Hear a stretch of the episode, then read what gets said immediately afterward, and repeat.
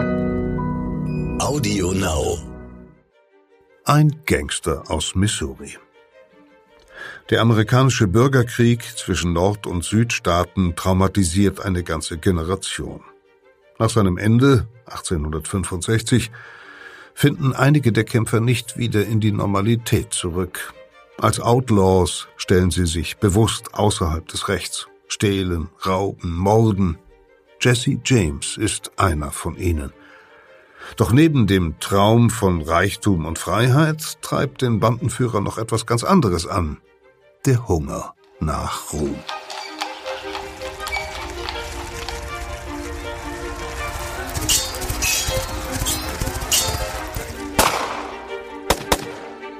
Verbrechende Vergangenheit. Ein Crime-Podcast von Geo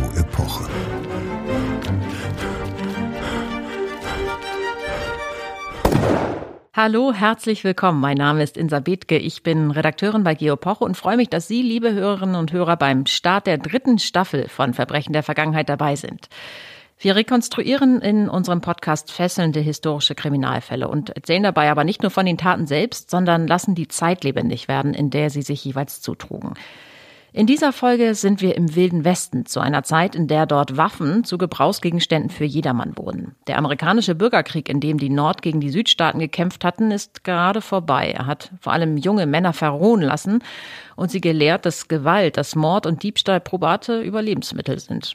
In Missouri beginnt um 1866 der Kriegsheimkehrer Jesse James mit seiner Bande Postkutschen, Banken und Züge auszurauben. Die Überfälle sind äußerst brutal, aber Jesse James schürt damit nicht etwa Furcht und Hass in der Bevölkerung, sondern es gelingt ihm, sich zu einer Art Robin Hood zu stilisieren. Ein Mann, der die Armen schont und die Reichen schröpft zu einem Banditen, der von vielen Menschen im Wilden Westen daher als Held gefeiert wird. Und Jesse James ist bis heute eine schillernde Gestalt geblieben, ein Westernheld, der zum Gegenstand zahlloser Bücher, Songs und Spielfilme geworden ist. Bei mir im Studio ist mein Kollege Andreas Sedelmeier, der sich als Verifikationsredakteur intensiv mit Jesse James befasst hat und dabei vor allem akribisch geprüft hat, was an dieser Figur Wahrheit und was Mythos ist. Lieber Andreas, hat Jesse James mit seinen Überfällen wirklich höhere Ziele verfolgt? Ging es ihm um mehr als Geld? War er ein Held? Tja, das ist tatsächlich bis heute umstritten. Aber eines kann man schon mal ziemlich klar sagen, also ein moderner Robin Hood war er nicht. Es gibt nämlich tatsächlich keinen einzigen Hinweis darauf, dass er seine Beute jemals mit Menschen außerhalb seines engsten Umfeldes geteilt hat, also seinen Freunden, seiner Familie. Okay, dann ist der Fall klar. Ja. Allerdings ist es durchaus möglich, dass er mit seinen Überfällen auch politische Ziele verfolgt hat. Dazu muss man wissen, dass Jesse James vor dem amerikanischen Bürgerkrieg gekämpft hat auf Seiten der Südstaaten. Mhm. Und zwar nicht als regulärer Soldat, sondern als freiwilliges Mitglied einer Guerilla-Bande. Und mhm. die haben damals in seinem Heimatstaat Missouri tatsächlich zahlreiche Massaker begangen, an mhm. der Zivilbevölkerung auch. Es ist also daher nicht auszuschließen, dass er sich auch später noch nach Kriegsende als Kämpfer für die Sache des Südens gesehen hat. Erklär uns doch bitte mal ganz kurz, um was es in diesem Bürgerkrieg nochmal genau ging. Ja, letztlich ging es in diesem Krieg ganz klar um die Zukunft der Sklaverei. Die war nämlich Mitte des 19. Jahrhunderts in den Südstaaten der USA noch erlaubt mhm. und durch die Baumwollplantagen, die es da überall gab, von enormer wirtschaftlicher Bedeutung. Im Norden dagegen war sie schon lange abgeschafft und es gab dort vor allem auch eine breite gesellschaftliche Bewegung, die die Abschaffung der Sklaverei in den ganzen USA forderte. Und deshalb befürchte man im Süden, wohl zu Recht würde ich sagen, dass auf lange Sicht eine politische Mehrheit in den USA diese Abschaffung eben durchsetzen würde. Mhm. Ja, und dann 1860 wurde halt Abraham Lincoln zum Präsidenten gewählt, also ein Mann, ein Politiker, der gegenüber der Sklaverei kritisch eingestellt war. Und da haben also die Sklaven halt den Staaten im Süden ihre Loslösung von der Union erklärt, mhm. also Union von den USA. Und das war dann letztendlich der Auslöser für den Bürgerkrieg zwischen dem Norden und dem Süden. Formal wurde der Krieg also um die Wiederherstellung der Union geführt. Im Kern, von der Sache her, ging es aber um die Zukunft der Sklaverei. Mhm. Und Jesse James kehrt dann, wie viele einstige Kämpfer, als im Grunde ja als skrupelloser Bandit aus dem Krieg zurück. 1873 etwa lässt er, davon hören wir gleich mehr, einen Zug entgleisen, um Postsendungen zu stehlen. Und er und seine Bande rauben nicht nur, sie lassen bei ihren Überfällen ja auch Leichen zurück, sind also äußerst brutal. Trotzdem gelingt es Jesse James, sich als gerechter Held zu inszenieren. Wie macht er das? Ja, das macht er zum einen etwa durch Briefe oder Schreiben, die er an den Orten seiner Überfälle hinterlässt und in denen er behauptet, dass er nur von reichen Leuten stehle. Also er inszeniert sich auf diese Weise selbst als eine Art Robin Hood. Zum anderen aber, und das ist vielleicht sogar noch wichtiger, hat er einen einflussreichen Unterstützer in den Medien, nämlich den Journalisten John Edwards. Der ist Kolumnist bei zwei wichtigen Zeitungen in Missouri mhm. und er ist begeistert von Jesse James und dieser Bande. Und ab 1870 schreibt Edwards eine Reihe von Artikeln über die Taten dieser Bande. Er druckt auch Briefe von Jesse James in seinen Zeitungen ab, mhm. die er eben geschrieben hat. Edwards stilisiert diese Gangster zu Helden, vergleicht sie sogar mit den Rittern der Tafelrunde. Aber wie kommt Edwards auf diese Ansicht? Das erscheint ja aus heutiger Sicht geradezu absurd.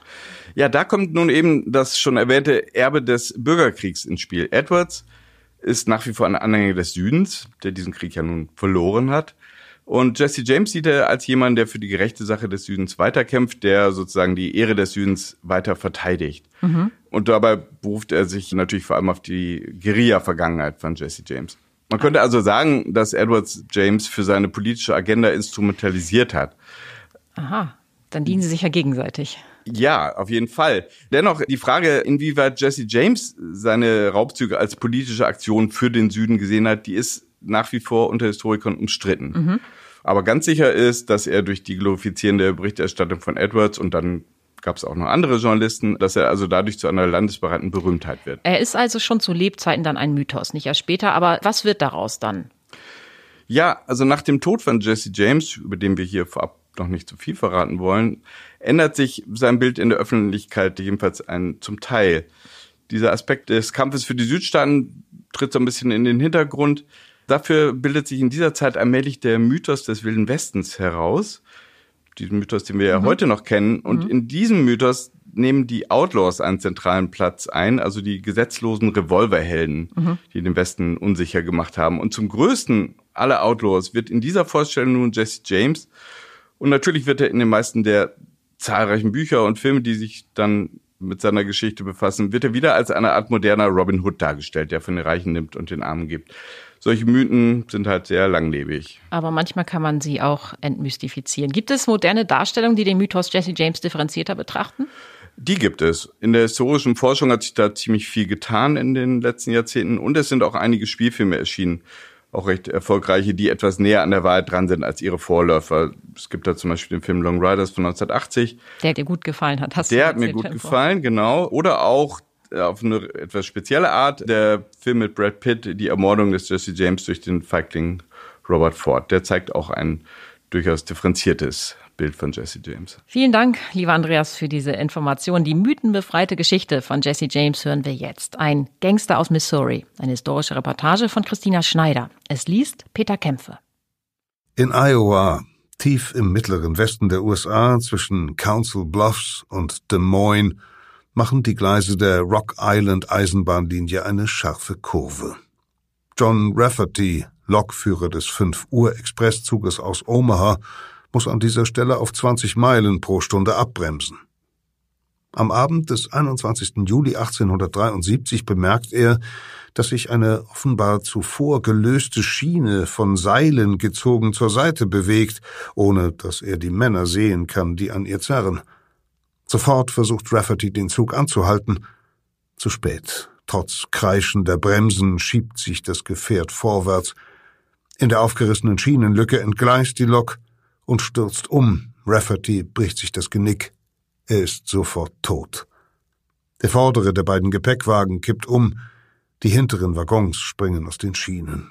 Zwei vermummte Männer springen auf stürmen den Zug, bedrohen die Reisenden mit Kolz und Gewehren, zwei weitere sichern den Bahndamm und noch zwei klettern in den hinteren Gepäckwagen, in dem Postsendungen lagern. Der wertvollste Teil der Fracht befindet sich in einem bewachten Safe. Dort liegen genau 2337 Dollar. Einer der Räuber im Gepäckwagen reißt sich die Maske vom Kopf. Er hat helles Haar, die Augen sind auffällig blau. Wenn du nicht sofort den Safe öffnest oder mir die Schlüssel gibst, blase ich dir das Gehirn raus, brüllt er den Postangestellten an, der den Safe sichern soll. Hinten schreien die Passagiere vor Angst. Wir berauben die Reichen für die Armen, ruft ihnen einer der Räuber zu. Wir wollen niemanden verletzen. Keine zehn Minuten später preschen die Männer mit ihrer Beute davon. Die Räuber, die sich hier als Wohltäter präsentieren, sind in großen Teilen des amerikanischen Westens Volkshelden. Ihr Anführer ist der Mann mit den blauen Augen, Jesse Woodson James aus Missouri. Er will nicht nur reich werden, sondern auch berühmt als der mutigste Outlaw des Landes. Unterstützt wird er bei diesem Vorhaben von John Edwards, einem Kolumnisten des St. Louis Dispatch. Jesse und sein Bruder Frank seien im Westen unübertroffen in ihren Talenten und in ihrer Ausdauer, bejubelt Edwards vier Monate später die Zugräuber. Schon in einem früheren Artikel hat er die Bande mit den Rittern der Tafelrunde verglichen, ihre Taten poetisch genannt.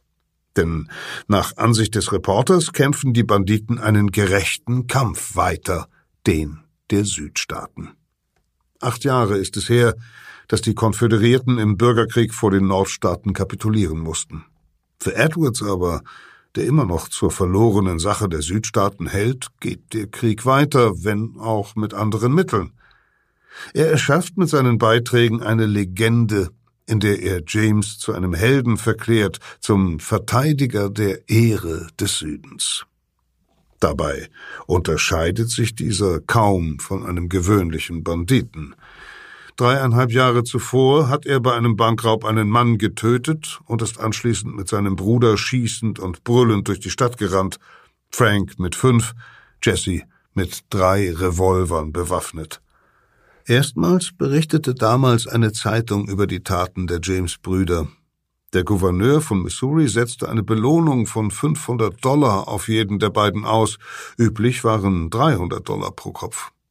Auch John Edwards wurde auf die zwei Brüder aufmerksam, die während des Bürgerkriegs als Freischärler auf Seiten des Südens gekämpft hatten. Edwards wollte die Verbrechen der früheren Guerilleros zum politischen Widerstand, zum Freiheitskampf stilisieren. Im Frühling 1870 traf er sich mit den James-Brüdern und war beeindruckt vom extrovertierten, furchtlos scheinenden und politisch radikalen Jesse, der aus seinem Hass auf die Nordstaaten keinen Hehl machte. Immer wieder verteidigte der Zeitungsmann nun ihre Überfälle. Sie handelten aus Rache für die Verbrechen und Demütigungen, die die Anhänger der Konföderierten in Missouri hätten erleiden müssen. Sie seien Männer, die ihr Leben schon so lange riskieren, dass sie nicht wissen, wie sie sich den neuen Gesetzen und Regeln, die nun existieren, unterwerfen sollen. Einige Jahre lang raubten die Brüder Banken aus, stets publizistisch unterstützt von Edwards. Dann entdeckten sie ein lohnenderes Ziel, Postunternehmen, die Geld und Wertsachen mit der Bahn verschicken. Der Überfall auf den Zug der Chicago, Rock Island and Pacific Railroad im Juli 1873, bei dem Lokführer Rafferty sich das Genick bricht, ist der erste Eisenbahnraub der Bande. Die Männer der Gang setzen dabei auch ein politisches Zeichen, als sie den Passagieren erklären, dass sie ihnen keinen Schaden zufügen, nur den Expresswagen und die Wohlhabenden ausrauben wollen. Von nun an wird James kaum einen Raub begehen, ohne ihn ideologisch zu überhöhen. So untersuchen seine Männer einem Bericht zufolge bei ihrem nächsten Zugüberfall sechs Monate später demonstrativ die Hände der Passagiere, Einfache Arbeiter mit schwieligen Fingern, so verkünden sie den Reisenden, würden sie nicht bestehlen. Zum Abschied schütteln sie dem Lokführer höflich die Hand und hinterlassen eine Pressemitteilung. Der nach Süden fahrende Zug der Iron Mountain Bahn wurde hier heute Morgen von fünf schwer bewaffneten Männern ausgeraubt und um Dollar beraubt, heißt es darin. Die genaue Summe einzufügen überlässt James den Zeitungsleuten. Die Mitteilung des selbsternannten Rächers der Armen ist überschrieben mit den Worten Der kühnste Raub der Geschichte. Früh schon bestimmt der Konflikt zwischen Nord und Süd das Leben von Jesse James, obwohl er im Westen aufwächst, in Missouri auf einer Farm. Die Familie baut Hanf an, Jesse hilft auf den Feldern. Als er 13 Jahre alt ist, im April 1861, bricht der Bürgerkrieg aus und in Missouri herrschen bald Chaos und Gewalt. Der Konflikt hat sich vor allem an einer Frage entzündet. Soll sich die Sklaverei auch westlich des Mississippi ausbreiten dürfen oder soll sie auf den Süden der USA beschränkt bleiben? Missouri ist der Union 1821 als Sklavenhalterstaat beigetreten. Doch ist dort die Lage nicht so eindeutig wie etwa in Georgia oder South Carolina. Sklavenbesitzer wie die James-Familie wohnen neben Abolitionisten, die alle Schwarzen befreien wollen. Eine Delegiertenversammlung in Missouri stimmt kurz vor Kriegsausbruch 1861 mit großer Mehrheit dagegen, aus den USA auszutreten. Trotzdem gibt es viele Anhänger der Konföderation, die sich lieber der Sezession der Südstaaten angeschlossen hätten. Der Riss geht mitten durch Jessys Heimat. Hier ist der Bürgerkrieg ein wahrer Kampf von Nachbarn gegen Nachbarn. Für den Norden ist Missouri von besonderer strategischer Bedeutung. Es ist das Tor zum Westen. Hier beginnt der Oregon Trail, die Route, die viele Siedler auf ihrem Weg an die Pazifikküste nehmen. Hier verlaufen die transkontinentalen Telegrafenlinien. Ein US-General verhängt das Kriegsrecht über den Staat, stationiert Truppen. Die großen Schlachten der Armeen werden überwiegend im Osten geschlagen. In Missouri kommt es dagegen zu einem blutigen Guerillakrieg.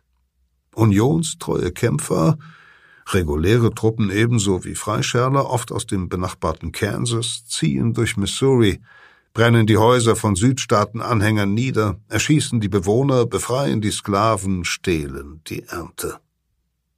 Auch junge Sezessionisten schließen sich zu Banden zusammen.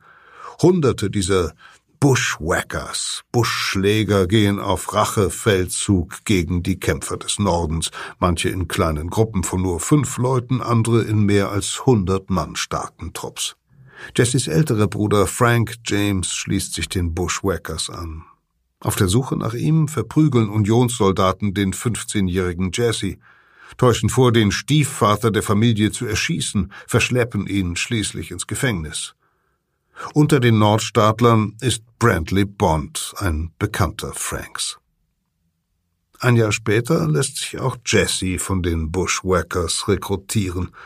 Sein Anführer ist William Bloody Bill Anderson, ein berüchtigter Guerillakrieger, der Skalps von seinen Opfern nimmt und für jeden Mann, den er erschießt, einen Knoten in ein Seidenband knüpft.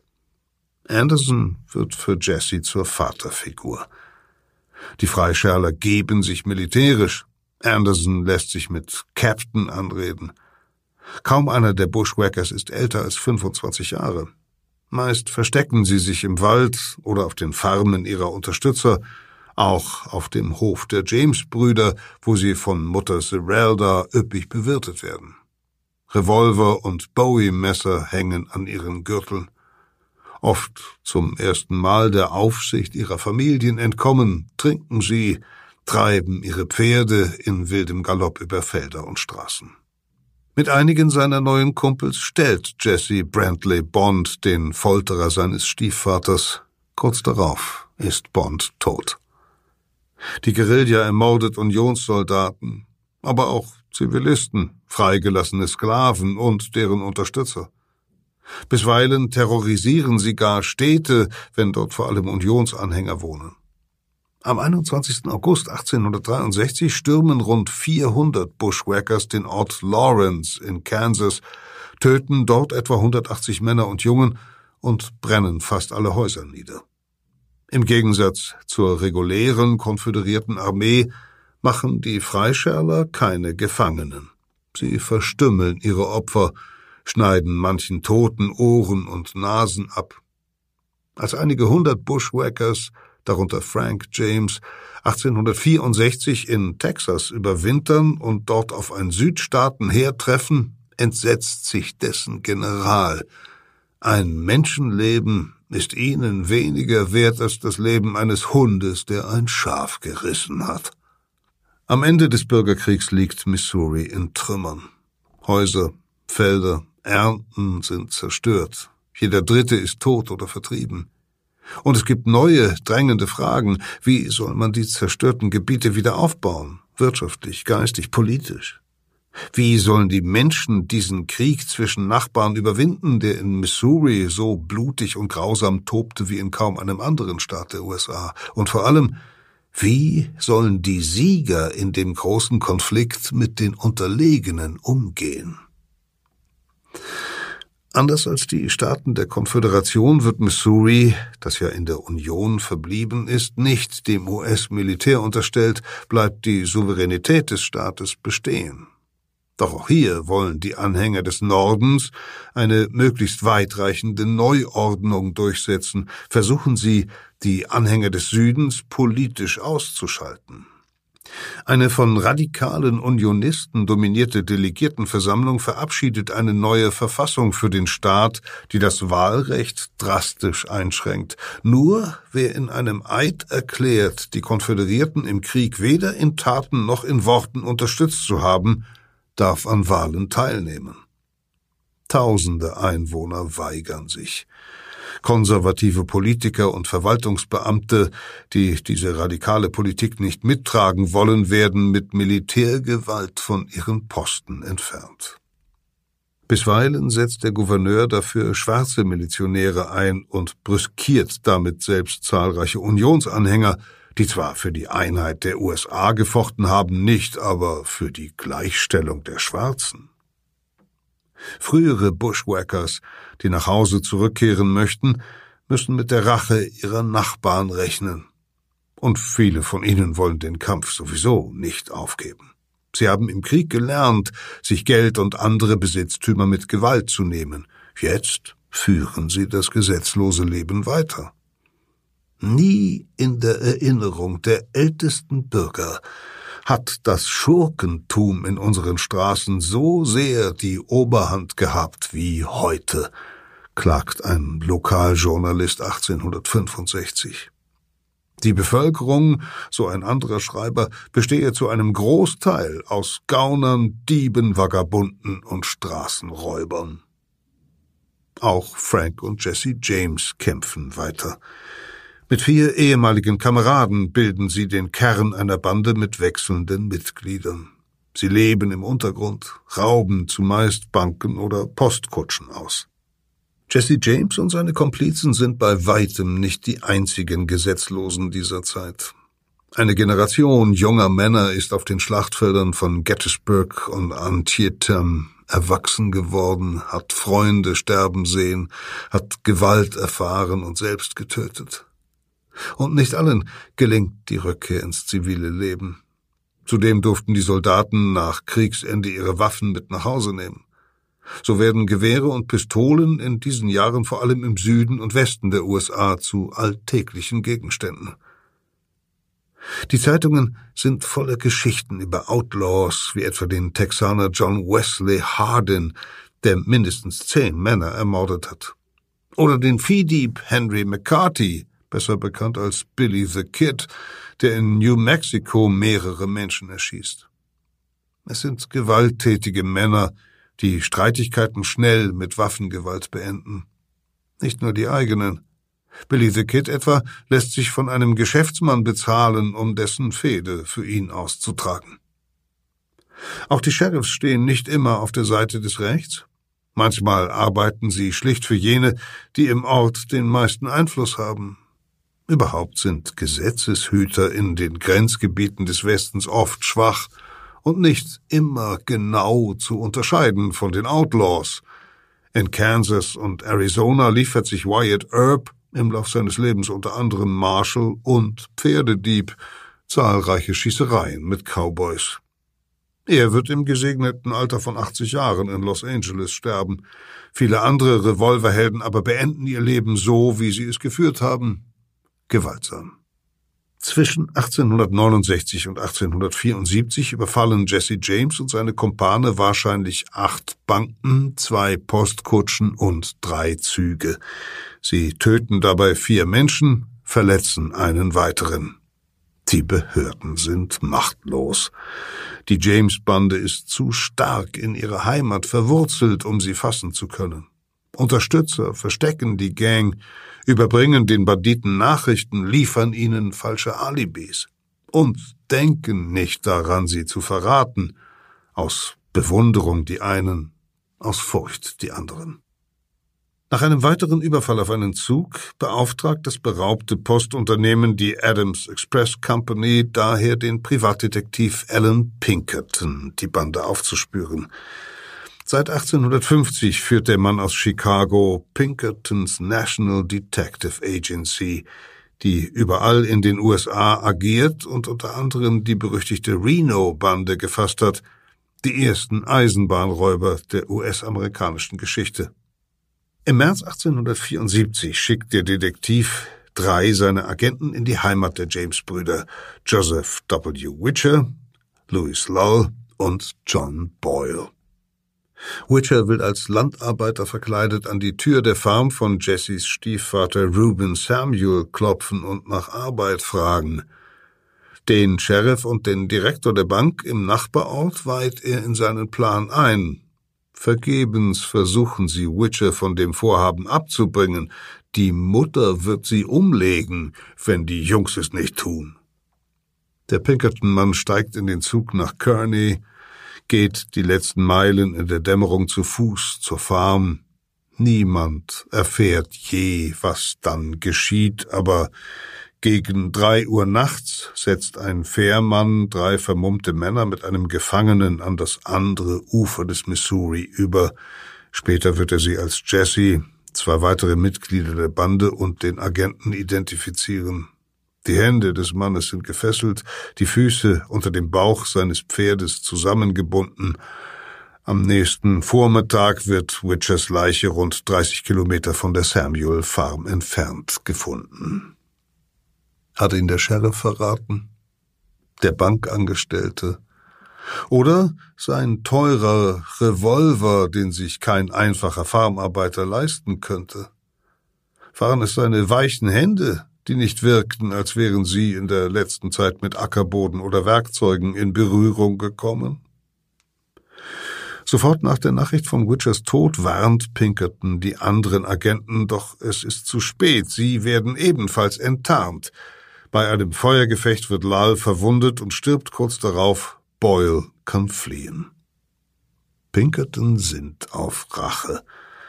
Aber in Missouri wächst die Bewunderung für die Räuber, die ihren Verfolgern immer wieder entkommen und die, so verbreiten sie es selbst, meistens zur Selbstverteidigung töten. Manche Zeitungen dagegen wüten, dies seien chaotische Zustände eines US-Staats nicht würdig. Nach jedem ihrer Überfälle können sie unbehelligt zu ihren Farmen zurückkehren, schreibt ein Journalist. Richter, Sheriffs, Polizisten und die gesamte Justizmaschinerie lassen sich entweder von einer Bande Spitzbuben an der Nase herumführen, sind gekauft oder in die Neutralität gedrängt. Im August 1874 überfällt Jesse James eine Postkutsche am Ufer des Missouri in der Nähe der Stadt Lexington. Auf einem Hügel über dem Fluss sammeln sich bald hunderte Zuschauer. Niemand schreitet ein. Lexington hatte soeben die Ehre, in den Genuss eines ihrer an Robin Hood erinnernden umwerfenden Besuche zu kommen, notiert ein Lokalreporter. Sie sind zu einer Institution in Missouri geworden. Über die gesamte Nation, ja die ganze Welt, erstreckt sich ihr Ruf. Nach dem dreisten Raub verschärft Missouris Gouverneur die Jagd auf die Bande. Vergebens. Am 8. Dezember 1874 erbeutet sie fast 30.000 Dollar bei einem Angriff auf einen Express des Transportunternehmens Wells Fargo, die höchste Summe bis dahin. Für die James-Brüder läuft es gut. Beide heiraten 1874 Jessie seine Cousine, Frank eine Lehrerin. Doch noch immer ist ihnen Alan Pinkerton auf der Spur. In der Nacht des 25. Januar 1875 schleichen sich acht seiner Agenten an das Haus der James-Familie. Sie sollen es in Brand setzen und die aus dem Feuer fliehenden Brüder fassen. Kurz nach Mitternacht lösen die Angreifer die Holzverkleidung von den Wänden, befestigen Brandsätze und zünden sie an. Dann schlagen sie die Küchenfenster ein und werfen einen Sprengkörper ins Innere des Hauses. Die Bombe explodiert. Eisensplitter schießen in alle Richtungen, verletzen Jessys Stiefvater und einen seiner schwarzen Arbeiter am Kopf. Andere Geschosse zerschmettern den rechten Arm von Jessys Mutter, Zerelda, und bohren sich in den Unterleib seines achtjährigen Halbbruders Archie. Frank und Jesse aber sind gar nicht zu Hause. Der kleine Archie überlebt die Nacht nicht, und Zerelda verliert ihren Arm. Bald spricht man im County nur von dem getöteten Kind und Jessys nervenstarker Mutter, die sich den Arm ohne Betäubung hat amputieren lassen. Der verfehlte Anschlag bringt Jesse James mehr Sympathien ein als der kühnste Raubüberfall. Alan Pinkerton gibt auf. Jesse James und seine Bande gehen weiterhin ihrem Geschäft nach. Dann aber wagen sie zu viel. 1876 überfallen sie eine Bank in Minnesota, weit weg von Nachbarn und Freunden. Einwohner der Stadt zwingen sie zu einem schweren Feuergefecht. Hunderte Freiwillige beteiligen sich an der anschließenden Suche nach der Bande. Frank und Jesse James können zwar verletzt ihren Verfolgern entkommen, drei andere Bandenmitglieder aber werden verhaftet, ein weiteres erschossen. Die Gang gibt es nicht mehr. Unter falschem Namen lassen sich die Brüder mit ihren Frauen als Farmer in Tennessee nieder. Frank arbeitet auf dem Feld, schickt seine Pferde zu rennen. Jesse aber scheint sich im Alltag nicht zurechtzufinden. Nach drei Jahren sucht er sich neue Kumpane und überfällt mit ihnen Züge und Kutschen. Doch mit seinen Mitstreitern verbindet ihn nicht die gleiche Loyalität wie mit den einstigen Kameraden. Zeitweilig will er einen der Männer umbringen, den er im Verdacht hat, ihn verraten zu wollen. Am Ende bleiben ihm nur zwei Gefolgsleute, Charlie und Robert Ford. Jesse wirkt auf seine Weggefährten ruhig und gelassen, und doch scheint er jeden Schritt der Brüder zu beobachten. Sein Misstrauen ist berechtigt. Robert Ford will sich die auf Jesse ausgesetzte Belohnung von inzwischen 10.000 Dollar verdienen. Mit den Behörden schließt er einen geheimen Deal. Gelingt es ihm, Jesse James festzusetzen, erhält er das Geld und wird nicht bestraft. Am Morgen des 3. April 1876 besprechen die drei Banditen in einem Haus in St. Joseph ihren nächsten Bankraub. Es ist ein heißer Morgen. Jesse James zieht den Mantel aus und wirft ganz gegen seine Gewohnheit auch seinen Revolvergürtel aufs Bett. Plötzlich ein Pistolenschuss. Robert Ford hat abgedrückt. Die Kugel trifft Jesse in den Hinterkopf. Die Reporter erreichen den Tatort fast ebenso schnell wie die Polizei, die der Todesschütze selbst sofort per Telegramm benachrichtigt hat.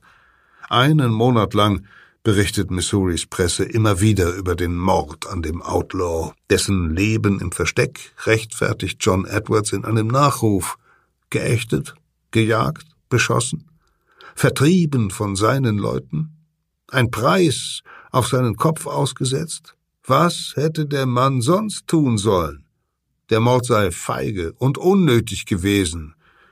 Die Unterstützung eines Gesetzlosen hat Edwards nie geschadet. Er hat mehrere Redaktionen geleitet und eine eigene Zeitung gegründet. Unmittelbar nach Jessys Tod vermittelt Edwards zwischen Frank James und Missouris Gouverneur. Wenn Frank der die Verfolgung leid ist, sich stelle, könne er auf Milde hoffen. Und wirklich wird er nach langen Verhandlungen freigelassen und gründet mit einem anderen Ex-Bandenmitglied eine Western-Show. Er stirbt am 18. Februar 1915 mit 72 Jahren. Friedlich im alten Farmhaus der James-Familie. In der kollektiven Erinnerung wird sein Bruder zum edlen Banditen, der sich gegen die Obrigkeit aufgelehnt hat. Schon bald nach seinem Tod feiert ihn die Ballade von Jesse James mit den Worten Er stahl von den Reichen und gab den Armen. Tatsächlich aber hat Jesse James seine Beute stets für sich behalten. Peter Kämpfe las Ein Gangster aus Missouri, ein Text, der in der Geo-Epoche-Ausgabe der Wilde Westen erschienen ist.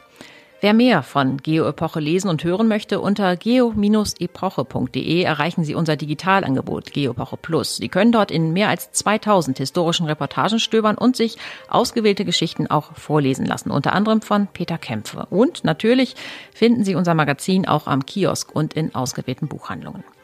Bei Verbrechen der Vergangenheit geht es in zwei Wochen weiter mit einer wahrhaft düsteren Geschichte aus der Ära Stalin. Wir sind in der Welt des Gulags, der sowjetischen Straf- und Zwangsarbeiterlager, in denen Abermillionen Menschen schufteten, hungerten und starben, während eine geheimnisvolle Bruderschaft von Berufsverbrechern in dieser Hölle zu Macht und Größe gelangte.